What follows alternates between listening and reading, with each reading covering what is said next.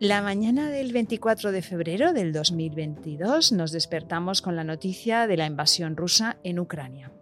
Han pasado muchas cosas desde entonces, pero el 6 de marzo, solo unos pocos días más tarde, anunciáis en vuestras redes que como entidad comprometida con los animales y con la humanidad, no os vais a quedar de brazos cruzados y vais a hacer algo ante esta crisis. ¿Es la esencia de Galgos 112 comprometerse con cualquier causa?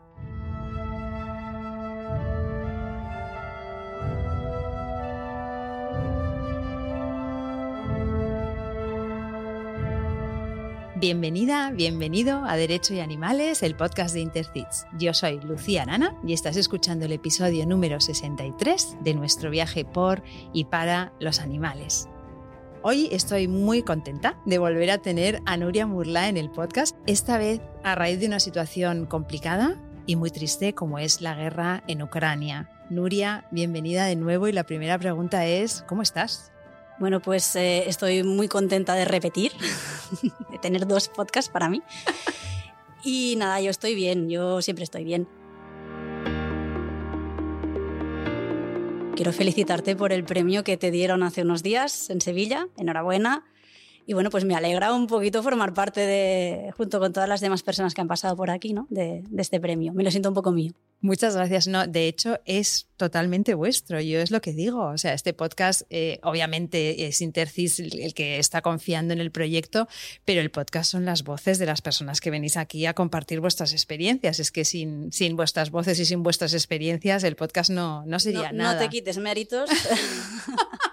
que la voz cantante es importante ¿eh? también. Venga, pues acepto, acepto. Gracias. Eh, Nuria, voy a recordar para aquellas oyentes que no te conozcan que eres la cofundadora de Galgos 112 que es una asociación en la que realizáis desde el año 2008 un impresionante trabajo de rescate de galgos y podencos, pero no solamente hacéis eso, como vamos a ver hoy. Colegiada en el Ilustre Colegio de la Abogacía de Barcelona, ejerces en el despacho Murlay Contreras, del que eres socia fundadora. Además de tu licenciatura en Derecho, eres diplomada en Gestión y Administración Pública y máster en Derecho Animal y Sociedad. Ejerces en Derecho Administrativo, Derecho Civil y también en Derecho Animal, y eres además miembro de Intercits. En esta ocasión pues como ya has estado hace un poquitos meses en el podcast, te vas a librar de las preguntas cortas y vamos a pasar directamente al tema que da título al episodio. La mañana del 24 de febrero del 2022 nos despertamos con la noticia de la invasión rusa en Ucrania. Han pasado muchas cosas desde entonces, pero el 6 de marzo, solo unos pocos días más tarde, anunciáis en vuestras redes que como entidad comprometida con los animales y con la humanidad, no os vais a quedar de brazos cruzados y vais a hacer algo ante esta crisis. ¿Es la esencia de Galgos 112 comprometerse con cualquier causa? Eh, a ver, de hecho forma parte de nuestros estatutos. En nuestros estatutos hay varios puntos. Uno por descontado es... Eh, eh, la protección, el rescate, recuperación y el fomento de los eh, galgos y podencos como animales de compañía. Está clarísimo y además es el primer punto, pero también eh, incluimos en su momento el respeto a la naturaleza, la tenencia responsable y, por supuesto, pues el, apoyo a, la humanidad. ¿no? Y, y, de hecho es una cosa que la hemos hecho, tal vez esta ha sido la más sonada, pero es algo que estamos haciendo desde el principio. Hemos, siempre desde que empezamos, cuando ha habido algún problema que ha sobresalido un poco de, lo normal eh, y hemos podido colaborar, lo hemos hecho cuando han habido catástrofes de incendios o de terremotos en España, hemos procurado mandar ayuda. Los compañeros de la zona, en la que fuera, pues en primera línea. Eh, cuando han habido, eh, por ejemplo, ahora me viene a la mente los incendios de Galicia, pues las compañeras de Galicia estaban al pie del cañón. Cuando hubo el coronavirus, eh, participamos en la campaña Yo me corono. Donamos, pues hicimos unas tazas eh, con un dibujo especial y, donamos todos los beneficios de ese modelo en concreto a la campaña Yo me corono. Hemos, ido, hemos colaborado en, colectas de lápices de colores para niños, todo lo que nos ha ido saliendo, ya sea a nivel de asociación o a nivel de particulares de los miembros de la asociación, hemos procurado siempre aportar aquello que, hemos podido en cada momento. ¿Cómo surge en este caso de la crisis de, Ucrania la idea en concreta del convoy humanitario? Bueno, pues esto fue una esas eh, hermosas casualidades, ¿no? Eh, ya sabes que yo, aparte de, de Galgos 112, soy del Barça.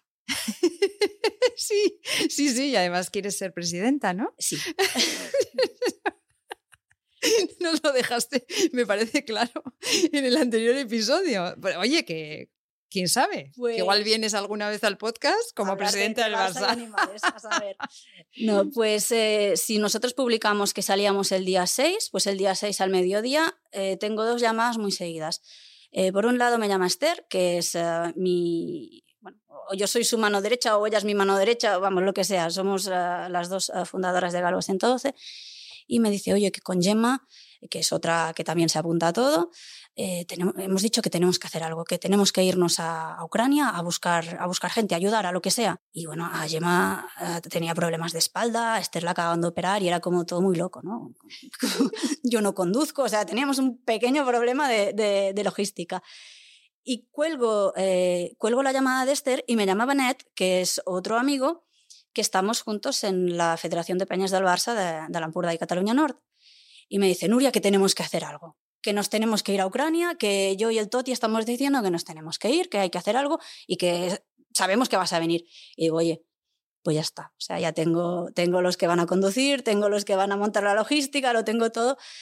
Y un grupo de WhatsApp y a la tarde ya estábamos anunciando que preparando Bizums eh, pues para recibir donaciones, donativos y, nada, y así salió.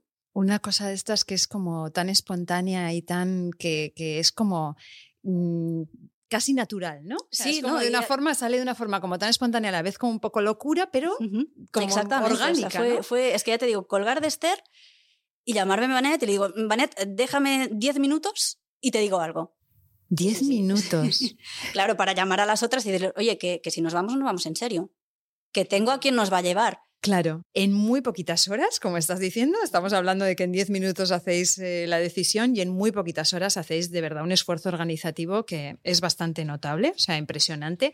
Me gustaría que nos cuentes, pues, quiénes son las entidades implicadas, que nos has hablado de la peña, pero eh, cuáles son los primeros pasos que dais, o sea, cómo nos los tenemos que imaginar. Pues mira, las dos primeras entidades, pues las que parieron el proyecto, fuimos Galgos 112 y fue la Peña Blaugrana de Monels que Monels es un pueblito del Valle supongo que lo conocen todos o casi todos porque es eh, famosísimo, es, eh, no sé si es patrimonio nacional seguro, pero vamos, es, es, muy bonito. Eh, salen muchos anuncios de la tele y, y, es de esos pueblos que en Semana Santa y en verano mm, quintuplican la población. Bueno, pues ellos tienen una peña allí, son normalmente 250 habitantes, de los cuales 210 son socios de la peña. Para que veas el nivel asociativo, o sea, lo, que llegan a, mover estos, estos chicos, a Vanetian Totti, Jan Víctor y todos ellos. Y, pues estos somos las dos entidades que, parimos el proyecto de, de ¿cómo se llamaba? Road to Press Mill. Eh, igual no pronuncio bien el nombre de la ciudad, pero bueno, me perdonen los amigos eh, polacos. Y decimos, tenemos para ir en dos furgonetas, pero empezamos a recibir donaciones de... Porque eh, primero lo que pedimos era, no pedíamos ropa porque ya habíamos escuchado que no era lo que hacía más falta, y empezamos a pedir comida. Y dijimos, y, lo que queremos hacer es una caravana veterinaria, o sea, no comida de humanos, sino comida de animales. Perros, gatos, pájaros, comida de animales de compañía básicamente y medicinas veterinarias. Y bueno, empezamos a recibir pues es que donaciones, pero que se nos iban mucho de las manos, era mucho más de lo que nosotros mm, pensábamos que podríamos eh, llevar. Y a la vez que recibíamos donativos en material y en dinero, empezamos a recibir también ah, ofrecimientos de personas que nos decían, oye, pues yo me ofrezco a venir con vosotros a acompañaros. Yo tengo una furgoneta y voy a, prestaros mi furgoneta para que la llevéis vosotros. O yo tengo mi furgoneta y voy a venir. Somos dos conductores, vamos a venir. Total, que al final fuimos seis furgonetas con doce conductores y yo que iba un poco, bueno, pues de traductora, de temas de como el trabajo nos dedicamos en el despacho básicamente a extranjería, pues todos los temas de documentación de las personas y de los animales, por supuesto. Y nos juntamos, ya te digo, eh, seis furgonetas, de las cuales cuatro eran prestadas, dos las tuvimos que alquilar, Y en el equipo éramos eh, los compañeros de Galgo 112, que casualmente todos eran policías locales. Después se nos apuntaron bomberos de la Generalitat y del Ayuntamiento de Barcelona, que tienen una organización que es el equipo de rescate y emergencia de Cataluña, que no fueron de los eh, que parieron el proyecto, pero están totalmente incluidos. Y después se nos eh, acompañó también, se nos ofreció una chica que es, tiene 23 años, y cuando se nos ofreció, nos mandó su currículum de, bueno, pues de todo lo que había trabajado en proyectos de, de ayuda, en catástrofes, en historias. Y es trabajadora social. Y fue, vamos, la, la, la pieza que acabó de encajar todo porque nos ayudó muchísimo ya cuando, cuando llegamos allí eh, con, el, con el contacto con las personas. Fuimos estas tres entidades y las personas, pues bueno, personas que voluntariamente se ofrecieron a donar varios días de, de su tiempo, porque obviamente todo esto pues lo hicimos uh, como todo, siempre en Galgos 112, eh, sin ningún tipo de, de, de, de, obtener nada más que la satisfacción personal de que estoy haciendo lo que, lo que corresponde lo que siento que tengo que hacer y que había muchas personas, y que quiero decirlo, que decían, ojalá pudiera, no te puedo ayudar, una chica que nos apareció con 500 euros. Y dice, es que no te puedo ayudar con más. Digo, es que me estás ayudando con lo que puedes. Tú ahora no puedes irte, pero me estás ayudando. Y quien te dice 500 euros, gente que te donaba 10, 20, 15, 5, ¿eh? O sea, el mundo veías que, que, la, que, la, gente, todo el mundo se desvivía para donarte lo que podía, lo que tenía. Tengo ya la piel de gallina y acabamos de empezar. Yo no sé cómo vamos a acabar hoy este episodio. No, fue, ¿eh? fue, un, fue una experiencia no humana a, vamos, eh, sí, irrepetible, irrepetible. Vendrán otras, seguro, pero tal vez porque ha sido la primera, pero para todos los que conformamos el equipo fue una experiencia, eso, irrepetible. Era 10 de marzo, habían pasado muy poquitos días y ya anunciáis que estáis de camino a Presmil, que yo tampoco sé cómo se pronuncia, pero como lo vamos a poner en las notas Mira, del yo, programa. Nosotros cuando hablábamos de la ciudad, la ciudad sin nombre. Exacto. Es una ciudad que está en Polonia, en la, sí, en la en frontera. La frontera. Uh -huh. Dime por qué y cómo es que elegís este destino sin, sin, nombre o con un nombre tan difícil. Pues mira, nos fuimos un poco a la aventura y, y fuimos eh, siguiendo los pasos de los que habían ido antes que nosotros. Eh, habían unos, uh, unos chicos del Valle Empordà que también son tan locos como nosotros un poco. Decimos que los de la Empordà estamos tocados por la tramuntana y, y ciertamente algo de, algo de verdad hay y ellos eh, se fueron una semana antes que nosotros. Entonces nos sirvieron mucho de guía. El Sisu y el Robert nos, han ayudado muchísimo, nos guiaron mucho dónde tenéis que ir, qué tenéis que hacer, con quién tenéis que hablar, qué tenéis que buscar. Y ellos nos explicaron pues su, su, su viaje y nos hablaron del famoso centro comercial, que seguro lo habéis visto por la tele. Y nos dijeron que ayer era el punto de encuentro donde las personas que requerían ser desplazadas se esperaban a que llegara un transporte y los pudiera, y los pudiera llevar. Entonces, en el primer viaje, por un lado, sabíamos que íbamos al centro comercial y por otro lado, eh, íbamos con seis toneladas de ayuda veterinaria. Esto lo tenemos que dejar en algún sitio. Y sí que teníamos bastante claro que entendíamos que los animales que habían podido cruzar la frontera estaban eh, más o menos atendidos, al menos estaban con sus familias, o eso nos habían dicho, pero ¿qué pasaba con los que estaban dentro? ¿Qué pasaba con los que estaban dentro de Ucrania? Nuestro objetivo en ese momento fue el de buscar a alguien que nos pudiera entrar el material. Nosotros teníamos muy claro que nosotros no podíamos cruzar la frontera, eh, pero teníamos que encontrar a alguien que sí que pudiera, uh, que tuviera la libertad de movimiento, pues. Y en ese momento aún era bastante fácil para las personas que se habían quedado en Ucrania llegar hasta el punto fronterizo y eh, aún podían llegar al otro lado de la frontera y por lo tanto recoger lo que nosotros los, llegar, los lleváramos. Entonces, bueno, pues buscamos a alguien que nos hiciera de corredor, o sea, alguien que nosotros quedáramos en el punto fronterizo, le entregásemos todo nuestro material y, y bueno, pues lo repartiera. Íbamos un poco a, a, ciegas porque no sabíamos quién nos íbamos a encontrar, si iba a ser una persona responsable, si iba a hacer un buen uso de lo que le íbamos a dar o si nos íbamos a encontrar a alguien que igual nosotros le dábamos las 6 toneladas de ayuda y las metía en el mercado negro. Podía pasar. La verdad es que de esos días tengo un poco de, de, la memoria un poco borrosa porque pasaron tantas cosas en tan poco tiempo, pero creo que fue María José Mata que me pasó el contacto de, abogada de Intercits también, que me pasó eh, el contacto de un chico que se llamaba Alexander. Dice, pues este chico está organizando más o menos lo que vosotros buscáis. Bueno, pues contacté con este chico por WhatsApp, me contestó al momento y quedamos en que sí. que nos encontraríamos el sábado a primera hora de la mañana en, en el punto fronterizo de Médica. Y cuando ya estábamos de camino, no recuerdo si fue la noche del. Sí, fue la noche del jueves al viernes. Este chico vive en Lutsk, que es una ciudad eh, bastante al oeste de, Ucrania, o sea, bastante próxima a Polonia. Y bastante próxima significa que normal tienen unas tres horas de coche para, para llegar al punto fronterizo. Y me envía una serie de vídeos que les han, les han bombardeado.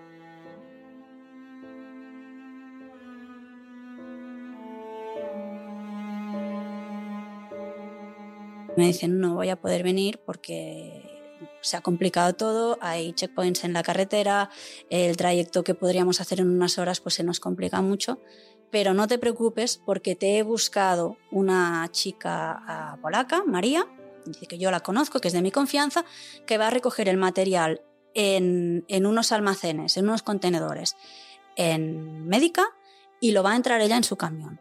Yo lo voy a recoger y voy a hacer el reparto tal como habíamos previsto ya no nos tenemos que fiar solamente de una persona, sino que nos tenemos que fiar de dos. Vamos, eh, María solamente hablaba polaco. Tenemos la inmensa suerte de que en el grupo de Galgos 112 tenemos a Silvia y Radek, que son amigos de hace muchísimos años que están viviendo en, Polonia, nos hicieron de traductores. Y sí, sí, allí nos estaba esperando una, una, chica con un grupo de chicos para recoger el material y, llevar, y llevárselo. Em, no sé si habéis visto el vídeo, fue como bastante emotivo porque descargamos nuestras furgonetas, las cargamos en su camión y se fueron. Y nada, ya a, los, a las 24, 36 horas ya empezamos a recibir las fotografías de Alexander haciendo los primeros, las primeras entregas y dándonos el parte exactamente de cada cosa donde se había entregado. Esto se ha entregado en tal clínica veterinaria, esto lo he entregado en la casa de auxilio de no sé dónde, esto lo he entregado o sea, que nos ha hecho el, report de todo, todo, todo lo que se ha ido entregando, dónde y a quién se lo ha dado. Por lo tanto, vamos, eh, caímos en las mejores manos.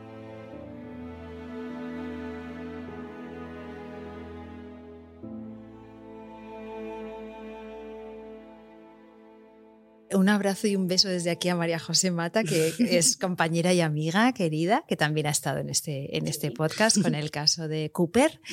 Y mm, hemos visto el vídeo, yo he visto los vídeos para preparar el programa y lo vamos a dejar en las notas del programa porque recomiendo muchísimo a todas las personas que nos están oyendo que los vean porque realmente resulta, resulta muy emocionante verlos. ¿Qué es lo que lleváis? Que os quería preguntar y cómo hacéis la lista de cosas necesarias. Has mencionado que el tema de la, de la ropa era como algo que no os pedían. Cuéntanos, ¿cómo llegáis a, decidir lo que lleváis? Pues mira, en primer momento lo que queríamos llevar era comida, como te digo, pienso, para perros, gatos y, otros animales de compañía, porque pensábamos que era lo más eh, lo, que conocíamos más, pero en cuanto entramos en contacto con, este chico, con Alexander, pues él nos empezó a dar una lista de medicamentos eh, para uso veterinario, también nos pidió para uso humano y por supuesto también, también hicimos todo lo que pudimos. Y, fueron ellos. Eh, les llevamos lo que ellos, eh, desde el primer viaje hasta todos los que hemos ido haciendo presenciales y no presenciales, que después ya hablaremos de eso, eh, es, son ellos siempre los que nos dicen qué es lo que necesitan en cada momento. Les hicimos también, recuerdo, un envío bastante importante de, mm, de test de COVID. Y en un, en, o sea, la cosa más loca que hemos mandado fue un casco de guerra. Un casco de guerra que nos pidió para, para poder hacer las entregas con más seguridad. Eh, nos dijo, me sabe muy mal tener que pediros esto, pero si me podéis ayudar a encontrar un casco de guerra. Y bueno, pues ¿qué haces? Te pones en Google casco de guerra y te salen cascos de guerra y le pasas los cascos de guerra, unos 50 euros cada casco. Y nos dice, no, no, amiga, esto es un casco de juegos de guerra. Yo necesito un casco de guerra, yo necesito un casco profesional. Y sí, sí, lo encontramos el casco y bueno, pues ahora sabemos que al menos, al menos tiene cierta protección cuando sale a hacer los repartos. Qué fuerte. Es que además, claro, no nos podemos ni imaginar con todo el acceso que tenemos a todo nosotras aquí todo el rato, todo el día, que no nos somos ni conscientes de las cosas que puedes necesitar, ¿no? Desde una compresa, por ejemplo, ¿no? Para las eh, mujeres. Eh, a ver, mm, productos de, higiene femenina las hemos enviado, los hemos enviado siempre. Otra cosa muy tonta, que les mandamos en, el primer, en el primer viaje fue como una locura. Cuando empezamos a descargar, empezamos a descargar todo todo, lo, que llevábamos, todo. Se descargaron unos zapatos, eh, descargamos, o sea, que se fueron unos zapatos que no se tenían que ir. Eh, las Coca-Colas, pues démosles las Coca-Colas. Eh, les vamos a dar las mascarillas que llevamos para nosotros. Vamos a comprar unas mascarillas en la farmacia, vamos a dar las mascarillas, todo. Y cuando, y, él nos dijo, dice, no sabéis la ilusión que nos han hecho las Coca-Colas. y, a partir y las Coca-Colas fueron por accidente, se fueron por accidente. Además, el paquete estaba empezado ya porque era nuestro paquete de... de, para el viaje. Para el viaje, sí. Y, y, nada, también, evidentemente, siempre todos los demás viajes hemos mandado Coca-Colas, ¿no? Faltaría más. Pero es eso, o sea, esas cosas tan tontas como eso, como tomarte un, refresco o, o como salir a la calle sin casco de guerra que desde aquí no, no, no, somos conscientes de lo que están viviendo eh, en Ucrania y en todos los sitios donde hay, hay guerras. Donde hay ¿eh? guerras. Y lo que siguen viviendo, ¿eh? que ya no, no llena tanto los telediarios, pero aquí seguimos ¿eh? unos cuantos meses después. Y bueno, cuéntanos, nos has contado que en el viaje iban pasando, iban pasando cosas, ¿no? Como este bombardeo que nos explicas. Em, cuéntanos un poco más sobre el viaje, cómo se desarrolla, cómo lo vivís, qué os vais encontrando, tanto de obstáculos como de apoyos, que creo que también. Uf, apoyos, ya te digo, apoyos es que desde el segundo cero que, dijimos que íbamos a hacer esto, eh, empezamos a recibir ayudas.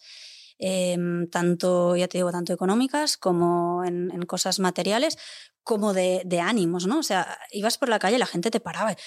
qué bien, qué bien, y decías, ostras, pero te están, me están haciendo sentir como que estoy haciendo algo muy grande y no tengo la sensación de estar haciendo algo muy grande. Es algo que, repito, se hizo porque se podía, porque en ese momento todos los que fuimos pudimos donar uno, unos días de, nuestro trabajo, de nuestra vida, de nuestras familias y pudimos, pero el, lo que sacamos fue mucho más grande que lo que, que lo que dimos, ¿no? que lo que donamos.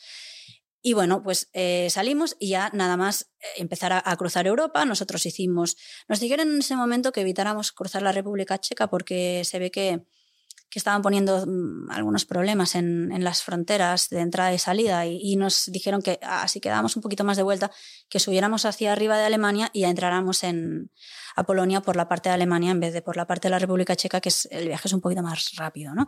y más cómodo. Y, a medida que, que íbamos eh, avanzando por Francia, eh, subimos hasta Mulhouse, al lado de Estrasburgo, ya íbamos encontrando otras furgonetas, otros convoys también con, con banderas uh, ucranianas, la gente que te daba bocinazos, en las eh, gasolineras, las personas que trabajaban en, en, las áreas de servicio, pues eh, te, te, eso, te, decían que, que, bien lo que estáis haciendo, que qué valientes, que... Pero es que ya la locura fue cuando entras en Alemania.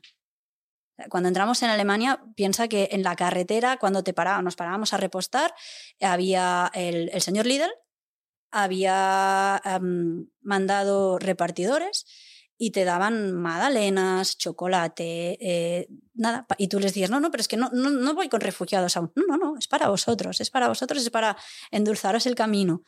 Y ya en Polonia, Polonia es, eh, si la, conoces la bandera de Polonia, que es mitad blanca, mitad roja, pues todo ya era las dos, en los puentes de las autopistas, las dos banderas.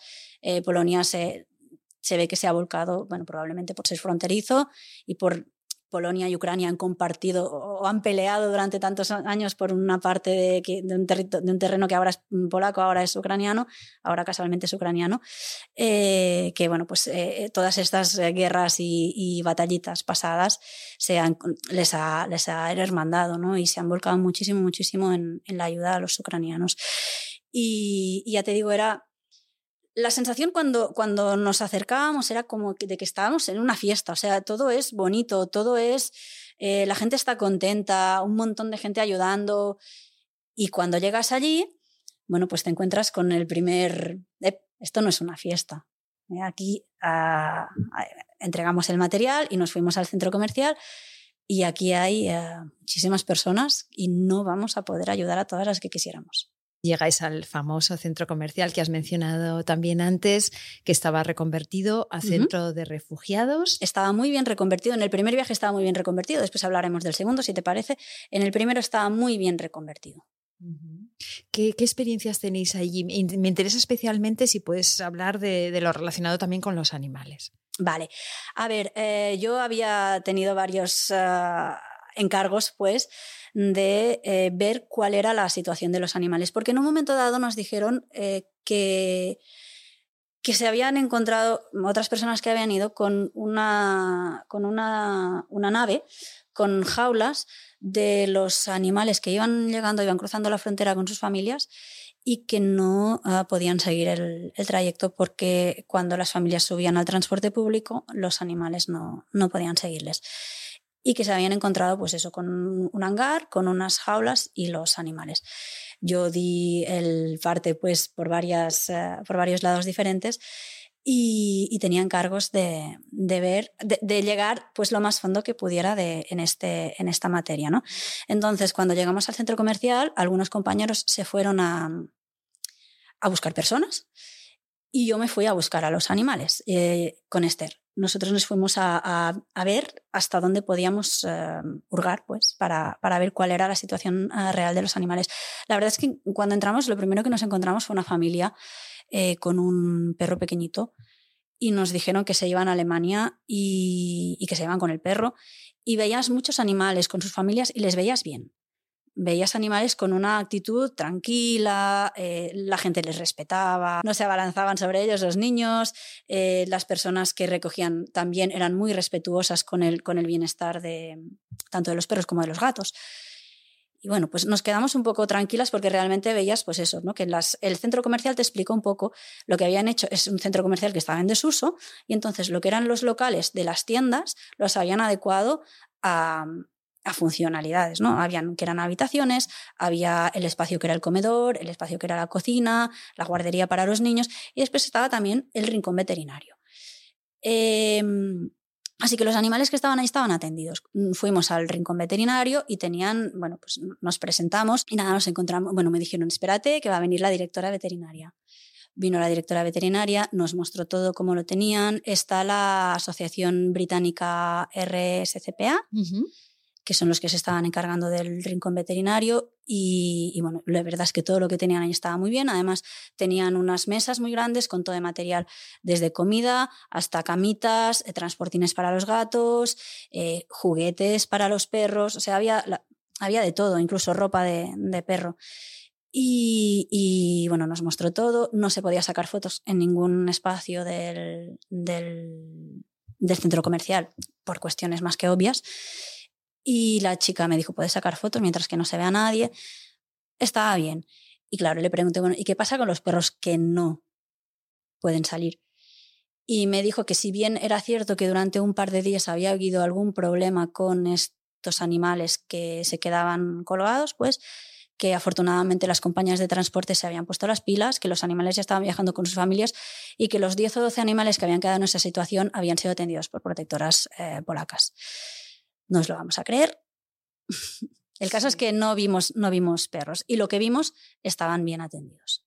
Importante. Cuando digo perros me refiero, como siempre, a perros, gatos. Sí, sí, importante eso, que, que, los medios de transporte se pusieran las pilas para dejar viajar a las familias completas, ¿no? O sea, no separar a nadie de su, de su familia. Entonces, aparte del material que lleváis, que nos has contado esas toneladas, vuestra idea ya era desde el inicio, ya lo dijisteis en redes, era traeros a personas y animales para que pudieran ponerse a salvo. Entonces, ¿cómo se gestiona algo así? Pues mira, la verdad es que íbamos un poco, eh, ya te digo, como yo, todo era a la aventura, un poco a la aventura en el primer viaje. Eh, en los siguientes ya ha ido más organizado, pero todo íbamos, un poco a la aventura. Y, nosotros, bueno, pues ah, teníamos material para entregar, espacio para personas para traer de vuelta y un listado de, casas que se habían ofrecido pues a ofrecer un espacio en, en su casa para, para familias, ¿no? Eh, nos habían indicado si podía ser con animales, si tenía que ser sin animales. Bueno, pues llevamos nuestro listado. Y cuando llegamos allí, piensa que hacía 15 días que había empezado la guerra. Y lo que nos encontramos fue eh, personas que ya tenían a alguien que les esperaba aquí. Personas que tenían o amigos o familia. Eh, que, les ofrecían su casa. Entonces, bueno, al principio nosotros dijimos, no, no, no, nosotros hemos venido a traer personas para las, para las familias que se nos han ofrecido. Y al cabo de un rato dijimos, a ver, no vamos a ser mm, gamarusos. Eh, ¿Qué es eso? eso sí que no gansos. no vamos a, ser gansos. No, sé si es un poco especista esto, ¿eh? Eh, totalmente. este podcast te lo vamos a permitir. Vamos, a, hacer. salta, salta, la bocina del especismo. No vamos a ser demasiado humanos. que vamos a pensar con la cabeza. A ver, tenemos espacios, no tenemos gente que no tenga dónde ir. Y sí que tenemos mucha gente que sí que tiene dónde ir. Pues oye, vamos a cargar a las personas que sí que tienen dónde ir. Y lo hicimos así. Y mm, regresamos con 32 eh, personas y dos perros. Y entre esas 32 personas creo que había niños, bebés. Sí, había el más pequeño, el más pequeño de la expedición era Iván, que acababa de cumplir un año el día 9 de marzo. Teníamos, estaba Emir que tenía cuatro años, estaba Dima de siete, eh, así pequeñitos. Yo creo que los más pequeños eran eh, Iván y Emir, que tenían uno y cuatro. Lo de, lo de Iván fue realmente impactante, porque es, eso es un niño, es un bebé, es un bebé. Y entonces, ¿cómo nos lo imaginamos? O sea, vosotros os ponéis en contacto con estas personas, se ponen ellos en contacto con vosotros, es una cosa que os encontráis ahí en el centro comercial, tenéis traductores. o sea, me interesa saber ese momento en el que decides que te traes a Iván y a estos, estas personas ¿Cómo llegáis a hacer ese, ese match? En el, en el, centro comercial, como te he dicho, las, los locales estaban adaptados, ¿no? Y los que hacían habitación, de habitación estaban separados por dónde quieres ir y creo que era la número 12 o 13, querían ir a España o a Portugal. O sea, tú, si ibas a ofrecer un una furgoneta, un transporte para España o Portugal, olvídate de la 7, olvídate de la 6, tienes que irte a la 12, que es donde están las personas. Entonces era como muy fácil, ¿no? Porque eh, tú llegabas allí y les decías dónde ibas. Nos encontramos con varias personas que querían ir a Valencia, porque la comunidad ucraniana más, eh, más grande de España está en Valencia. Bueno, pues como la Renfe, bueno, la Renfe, todos las compañías ferroviarias de Europa ofrecen los trenes gratis para los ucranianos, al menos en ese momento, no sé si aún dura, eh, pues les, llevamos, les dijimos, oye, pues podemos acercar a Barcelona, de Barcelona os vamos a meter en un tren de, de un AVE, bueno, el Euromet, y vas a llegar a Valencia. Entonces lo que sí que hacíamos era que hablaran con la persona que les estaba esperando eh, para confirmar que realmente había alguien que, que les estaba esperando allí. Y así pues fuimos llenando todos los huequitos de, las furgonetas que teníamos, todos los espacios, pues con personas que mm, trajimos personas. Traíamos una chica que se quedaba en San Felipe de Guíxols, donde vivo yo. Eh, otros se quedaron. Sí que trajimos una chica que no tenía dónde ir. No tenía dónde ir, era una, una mamá con dos niños y ella no tenía dónde ir. Y uno de los chicos que, que, vino con nosotros dijo, pues se viene a mi casa. y, y, está viviendo en, en, en, casa de este, de este chico. Y se fueron a, en el primer viaje, si no recuerdo mal, llevamos personas a Valencia, por descontado, a Alicante, a Castellón, a Cuenca, a Barcelona, algunos se quedaron en Girona y después también había varios que se fueron a Guisona, que bueno, pues Guisona es la Valencia catalana, ¿no? O sea, la, comunidad ucraniana más grande en Cataluña está en Guisona y se llevaron a... Y, se fueron a Guisona. Y el cómo contactamos con Iván es divertido porque ya teníamos casi las furgos eh, completas, ya estábamos a punto de, de irnos y estábamos eh, yo y el vivo hablando y estábamos hablando en catalán y se nos acerca una chica y nos dice, ¿vais a, ¿vais a España? Y, le decimos, sí, dice, es que he escuchado que hablabais catalán. Y se nos presentó, era Irina. Irina es una niña que, bueno, ahora es una mujer, pero es de, esos niños que han hecho eh, acogidas en verano y en Navidad con una familia. ¿sí? Y, ella, pues claro, conoce, habla catalán perfectamente, habla castellano perfectamente. Y, se vio salvada cuando escuchó que alguien eh, hablaba, hablaba catalán porque se imaginó pues eso, que a Barcelona o a Valencia eh, iríamos cerca. Y, le dijimos que sí. Entonces ella viajaba con su sobrino, que era Iván, con la mamá de Iván y con la madre de, de las dos. Y aquí la cosa más difícil fue convencer a Ramón, que es eh, quien le hace de padre a Irina cuando está en Valencia, de que éramos personas que no íbamos ni a secuestrar a su niña, ni a venderla a ninguna mafia, sino que la íbamos a recoger en Polonia y se la íbamos a dejar en la, en la puerta de Valencia. Eh, nos, bueno, pues eh, los policías, recuerdo que el vivo, que es policía, le mandamos foto de su placa, le mandamos foto de mi, de mi carne colegial, del colegio de abogados, de mi DNI. y al final Irina le dije, papá, que me voy con ellos. O sea, ya está, porque se tenía que esperar al martes a que saliera un autobús. Papá, que me voy con ellos, que llego el lunes. Y sí, sí, el lunes estaba Ramón en Girona a, buscar a, Ina y a, y a, Iván y al resto de la familia. Claro, es que ese padre de acogida, imagínate, allí están, es un desamparo muy grande porque cualquiera puede llevárselo. Exactamente, él le había organizado un viaje en autobús. O sea, él, ya se había encargado de que, de que su, su, niña y su familia fueran, estuvieran bien atendidos, ¿no? Y tuvieran, pero claro, nosotros le ofrecíamos salir cuatro días antes. Acababan de llegar, o sea, era no tener ni que instalarse en el centro mm, con el niño pequeño. Para ella fue y al final le dije, papá, que es que me voy con ellos, no hay más. Qué suerte, sí, sí. Es que qué desamparo, ¿eh? No nos lo podemos ni imaginar que te, te, montes en, en, el coche de, de, cualquiera, ¿no? O, sea, afortunadamente vosotros no sois cualquiera, y, y pero, Hemos, hemos, hemos sabido de, primera mano, hemos sabido historias, ¿eh? Hemos sabido historias de chicas em, que han tenido algún susto grande. Dos chicas que tenían que ir a no, recuerdo si a Madrid o a Málaga, y cuando estaban viajando ya en Alemania pararon el transporte de dos hombres eh, y les dijeron que, que el viaje se pagaba.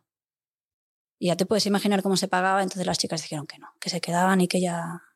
porque son valientes, son muy valientes. Y que no, que no, que se quedaban y que ya se buscarían la vida. Uf. Ay, Nuria, de verdad, tengo el corazón encogido desde, hace, desde hace un buen rato. Es lo que te digo, ¿eh? es una cascada de, de emociones todo eso. Madre mía. Em, bueno, entonces eh, nos has contado a dónde se dirigían las personas rescatadas, nos has explicado que, han ido a un montón de, puntos de la, de la, geografía y hemos visto en, en, esta crisis, ¿no? no solo a través de vuestra experiencia, sino en otras coberturas mediáticas y tal, que los animales han sido de alguna manera protagonistas de, esta crisis, ¿no? Yo no sé si es porque somos más sensibles a este tipo de noticias, pero la sensación es que los animales han estado muy presentes, ¿no? Y te quería preguntar si crees que España, España ha estado a la altura de, la situación en, este tema de los animales. Yo personalmente pienso que sí. Yo pienso que sí. Eh, ha estado, la Unión Europea ha estado a la altura teniendo en cuenta eso, que te vas a dormir el 23 de febrero y el 24 de febrero te levantas con un país que es serio candidato a formar parte de la Unión Europea, que es frontera mm, contigo, eh, que ha sido atacado y que, y que, bueno, ellos no dicen que es una guerra, Rusia no dice que es una guerra, dice que es una operación especial, pero es una guerra. O sea, se está muriendo, la gente se está desplazando y se está muriendo gente. Es una guerra. Em, ¿Cómo reaccionas? Ah, pues yo pienso que, el, recibimiento que ha hecho la Unión Europea, tanto de las personas como de facilitar eh, la entrada de animales, no vamos a mirar si el animal está vacunado de la rabia o no está vacunado. Simplemente te pedimos que si no está vacunado nos lo digas para poder hacer un protocolo de cuarentena. El protocolo de cuarentena lo va a hacer contigo. Vamos a vacunarlo y además se va a hacer cargo de vacunarlo la administración creo que, eso, que cuando algo no lo puedes planear, lo tienes que hacer rápido de un día para otro, porque tienes cuatro millones de personas que están saliendo y que la, salida natural es, eh, eres tú. Eh, yo pienso que se ha hecho bien, que se podría haber hecho mejor, pues seguramente, pero, pero se ha hecho bien. se ha hecho bien. Qué bien. Pero bueno, vuestra iniciativa no se paró en ese primer viaje, porque claro, ¿quién os, ¿quién os, para a vosotras y a vosotros? El 26 de marzo se pone en marcha un segundo convoy. Cuéntanos, cuéntanos. Bueno, eh, la verdad hay, hay algo que, así como mm, os he explicado que cuando íbamos eh, el ambiente era festivo, porque pues, por toda la gente que nos cruzábamos, por todo lo que íbamos viendo, la vuelta fue muy diferente. Em, teníamos todas las plazas de las furgonetas ocupadas y con eso estábamos contentos. Eh, mm, habíamos sacado personas y también habíamos conseguido em, que algunos animales pudieran encontrar hogar, ya bien fuera nuestro transporte o con otros que conseguimos que unas personas que se iban a Alicante pues salieran con sus perros en otro transporte, pero les hicimos el, contacto. Íbamos recibiendo además, ya te digo, las primeras imágenes de, las entregas de, material de, que se estaba haciendo en Ucrania, por lo tanto estábamos contentos, pero viajábamos con, en, nuestra furgoneta, fue muy especial y, en los vídeos eh, hablamos mucho de ello porque viajábamos con una familia. Nuestra furgoneta era, estaba toda ocupada por miembros de una misma familia. Iban la abuela, dos hijas y, dos nietos de la abuela, los dos hijos de una de las, de las chicas. Y como íbamos con la trabajadora social, hizo, hizo muy bien su trabajo y fue desgranando, desgranando y ahora solamente os preguntamos el nombre, pero después os preguntamos y después te pregunto y ahora no te digo nada más porque te dejo descansar, pero Y, hicimos una relación, la verdad, muy, muy, muy cercana ¿no? con esa gente que acabamos de conocer, nos explicaron sus vidas. Eh, Lisa es eh, cantante y, y, bueno, pues nos cantaba canciones y nos explicaban sus sueños y todo se había truncado, ¿no? Y la sensación que teníamos, ellas por un lado estaban contentos y por otro lado, a cada kilómetro que nos alejábamos de Ucrania para ellas era un, drama, ¿no? porque se estaban alejando de todo, de su vida, de sus familiares. Habían dejado al hermano, habían dejado al padre, habían dejado a las parejas. Eh, y, cada, y, eso, cada, cada, rato que nos acercábamos, nosotros teníamos la satisfacción de os estamos llevando a un sitio donde vas a estar bien. Además, iban a estar con su primo en Valencia, por lo tanto, iban a estar muy bien. Pero qué contradicción, ¿no? O sea, para ellas era, era durísimo, especialmente para, para Raisa, para la abuela, era durísimo, y para Irma, que, que cada vez que, nos alejábamos, se alejaba de su marido, que era el padre de los niños que, llevábamos en el coche, y, de sus padres, porque tampoco habían querido viajar, mm, salir. Muchas personas no han querido salir, se han querido quedar, lo que te comentaba antes, son muy valientes. Y, eso, era la contradicción esta, ¿no? De estoy contento, pero en realidad estoy destrozado. Y, era un poco esta sensación. Y claro, cuando nos fuimos, creamos este vínculo tan, tan bonito con la familia de Elisa. Nosotros con la familia de Elisa, nuestra furgoneta, Esther con la familia de Irina y cada furgoneta con sus familias. ¿eh? No es que la familia de Elisa sea especial. O sea, yo te comento lo que yo viví en mi furgoneta, pero que cada compañero eh, te, comentara, te podría comentar de, los, de, su familia. ¿no? O sea, creas un vínculo con, con, una gente, eso que acabas de conocer, que, y, te das cuenta que has dejado a tantos y que tú sigues con tu lista de casas de acogida para, para que puedan venir, que dices, oye, que yo me vuelvo a regresar. Que además eh, ya no tuvimos que alquilar ninguna furgoneta porque ya nos prestaron las seis y que nos volvimos a ir. Hicimos algún cambio porque, por ejemplo, Esther había cogido el COVID. Ah. Y luego pues vino otra chica que también es policía. O sea, cambiamos algunas piezas en el primer viaje. En el tercer viaje también se cambiaron piezas. Pero volvimos, volvimos a ir, sí, sí. ¿Habéis hecho tres viajes ya? Hemos hecho tres, sí. Desde Galway 112 hemos hecho tres, sí. Vale, vale, vale. Creo que me quedé en el segundo. Sí, porque el tercero, el tercero ha funcionado un poco diferente. Después hablamos del tercero, si quieres. Vale. ¿No tenemos tiempo? Vale, vale. Yo quería preguntarte si estáis en contacto con las personas que vinieron con vosotras y, y cómo están. Sí. Están, a ver, hay algunos que están muy bien y que dicen que no se van a ir, que, que, que, son básicamente los que vivían en el Donbass. O sea, son gente que ya vivían, venían de una situación ya de, de guerra de ocho años. Y aquí hemos traído a dos familias y nos han dicho que, oye, que además están viviendo muy cerquita. Está, bueno, eh, de hecho, trajimos a la primera y la segunda es amiga de, la primera. O sea, le dijo, regresan, tienes que hacerlo como sea para el día que estén en Polonia, estar tú allí con tus niños porque te van a traer aquí. Y, y ellas, eh, Oksana y Julia, sí que, que dicen que, no van a regresar, que están muy bien aquí.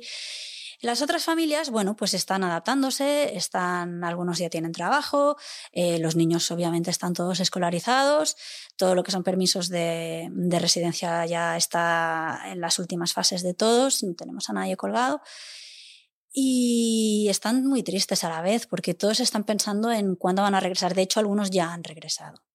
Algunas de las personas que vinieron ya han regresado porque dicen que la situación se ha calmado un poco y que por lo tanto su sitio no es este, sino que es aquel. Se han vuelto a Ucrania. ¿Y cómo están vuestros contactos en Ucrania, los que no salieron nunca? Afrontando la situación como pueden. Como pueden, siguen, siguen necesitando ayuda siguen viendo desgracias a menudo. Ellos, bueno, pues eh, son básicamente, Alexander es nuestro contacto allí y la situación, la zona de ellos, la situación está más calmada que en otras. No son de las zonas más castigadas, lo que les da una cierta tranquilidad. Pero claro, es, su gente, es su país y, y están, están cansados, aburridos con ganas, vamos, el otro día hablábamos con Alexander y decíamos qué ganas tenemos de tomarnos unas cervezas, de darnos un abrazo y de, y de que todo esto sea historia. ¿Y estáis preparando alguna acción más? ¿Nos has adelantado? Cuéntanos cuál es, cómo podemos ayudar. Bueno, eh, a ver, eh, como te digo, ha habido un, un, O sea, el segundo viaje, tal como lo habíamos hecho, el primero nos dejó muy, muy, muy tocados porque el centro ya no estaba como estaba, ya era un centro militarizado. Eh, había muy pocas personas y nos fuimos directamente al campo de refugiados de Naciones Unidas en Médica y eso sí que fue. Entonces dijimos, esto no, no, no, lo que tenemos, lo que podemos aportar eh, no, no, es suficiente, o sea, es que nos falta muchísimo, nos falta muchísimo. Eh, allí lo que vimos fue, ¿sabes? Cuando ves los campos de Grecia, de Lesbos, de, pues era eso. Ahí los animales, ya te tengo que decir que no estaban en las mismas situaciones, estaban agotados, estaban cansados, estaban tristes como, como los humanos que los acompañaban. Además llovía, había, había barro, desastre. Y, y ahí sí que mmm, regresamos eh, anímicamente bastante tocados. El segundo viaje fue anímicamente bastante más duro que el primero. Y, dijimos, bueno, pues tenemos que seguir ayudando, pero tenemos que hacerlo diferente porque, claro, lo que tampoco puedes hacer, nosotros no estamos, no estamos ni preparados ni, ni, ni sabemos cómo afrontar estas situaciones humanamente y, y psicolo incluso psicológicamente, ¿no? Bueno, pues vamos a, a reenfocar. Entonces, ¿qué hicimos? Pues eh, como Esther no había podido venir en el segundo porque había tenido COVID, se, eh, ella con los otros que, que, se habían, que habían, se habían quedado en el segundo salieron con unas furgos más pequeñas pero salieron para, para ayudar comprando mucha ayuda en Polonia mismo. ¿Vale? O sea, fueron a Polonia, cargaron muchas cosas en Polonia y, y las entregaron a María, que es la, la, persona que las entra a Ucrania. Y ahora, bueno, pues ahora estamos, estamos pensando para ver si para final, queríamos hacer algo para finales de mayo, pero ya te digo, eh, yo creo que no nos hemos visto capacitados anímicamente y, y tenemos que ver muy bien qué hacemos y cómo lo hacemos. Vamos a regresar, evidentemente que vamos a regresar porque todos eh, tenemos un trocito de, de Ucrania muy, muy adentro. Y, pero queremos hablar con, con, los compañeros de allá y que nos expliquen exactamente qué es lo que podemos, cómo podemos. Pero vamos, vamos a tener a todo el mundo en redes informadísimos porque, porque la intención es, es que no, nos llama, nos llama muchísimo. Mira, el otro día estaba yo en mi casa y, fíjate qué tontería, pero estaba en Booking buscando alojamientos en Kiev. Si no vas a ir a Kiev o al BIF, que el, el BIF, uh, yo le tengo un, cariño muy especial al BIF porque es la ciudad de la familia que está viviendo conmigo. Y claro, es una ciudad que ya la sientes un poco propia, ¿no? Y, y bueno, pues buscando alojamientos, pero ¿qué, qué estás haciendo, no? Si, si, no vas a ir, si no, lo que puedas hacer no, no, se, no, no va a ser dentro de Ucrania. Pero tenemos muchísimas ganas de ir y sobre todo de poder empezar a reconstruir. Tienes una familia viviendo contigo. Cuéntanos.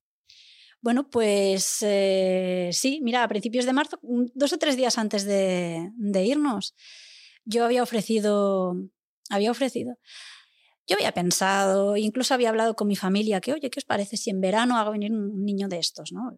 Pues tengo espacio, eh, tengo familia que me puede ayudar.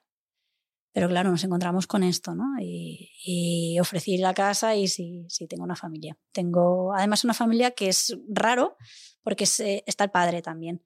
Y es el padre, la madre y los dos chicos. Y el gato. ¿Qué dice Diosito? Diosito eh, está encantada, fíjate que tiene gente desde que se levanta hasta que se va a dormir. Está acompañada. ¿no? Está acompañada todo el día y está contentísima. Tanto ella como Shelby, lo que les molesta más es el gato, pero bueno, se, se, adaptan. Claro, me refería al gato, claro. Mm -hmm. eh, quien no sepa quién es Diosito, que se escuche el episodio sí. de, del podcast de Nuria, que se, que se escuche el episodio, el episodio anterior. Nuria, ¿qué está significando para ti toda esta experiencia? Bueno, a ver, eh, me está llevando un poco a los límites esto, ¿no? De saber hasta dónde puedo llegar, qué me sobrepasa, eh, en qué, por lo tanto, en qué puedo ayudar y qué es aquello que, aunque quisiera con el alma, no puedo ayudar.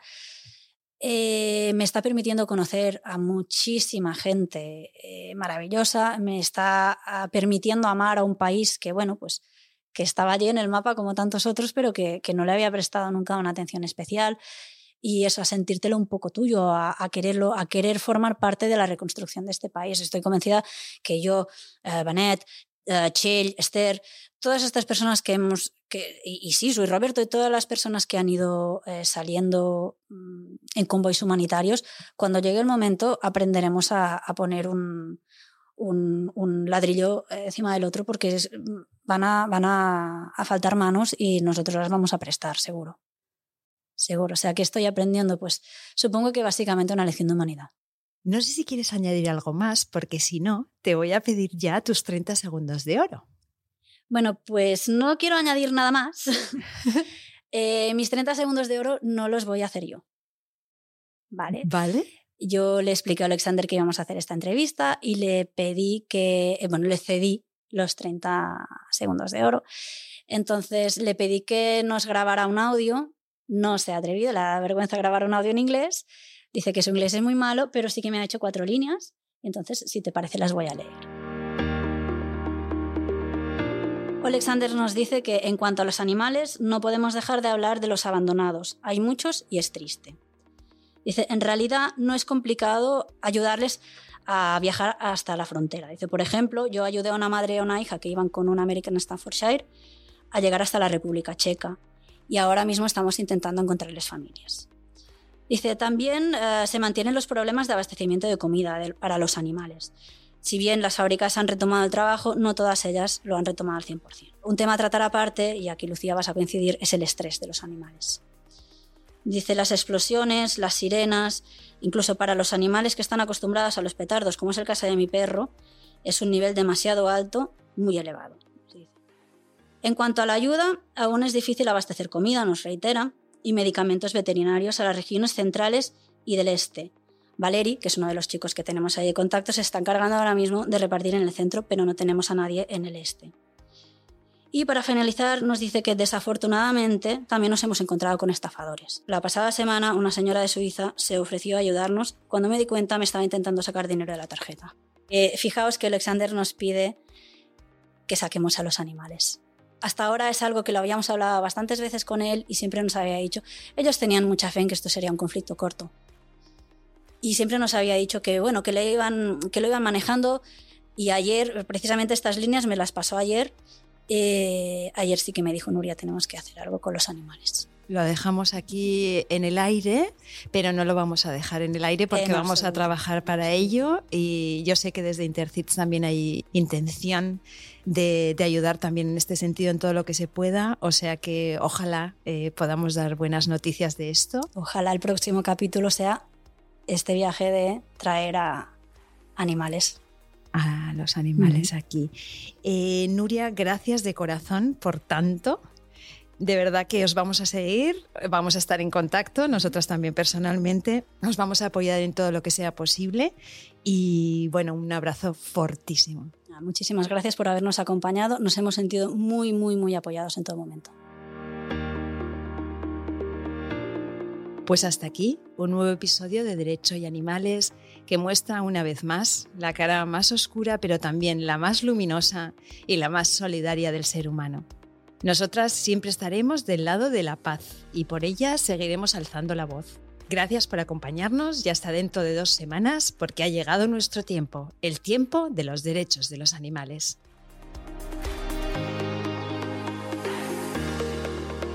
Nación Podcast te agradece haber elegido este podcast.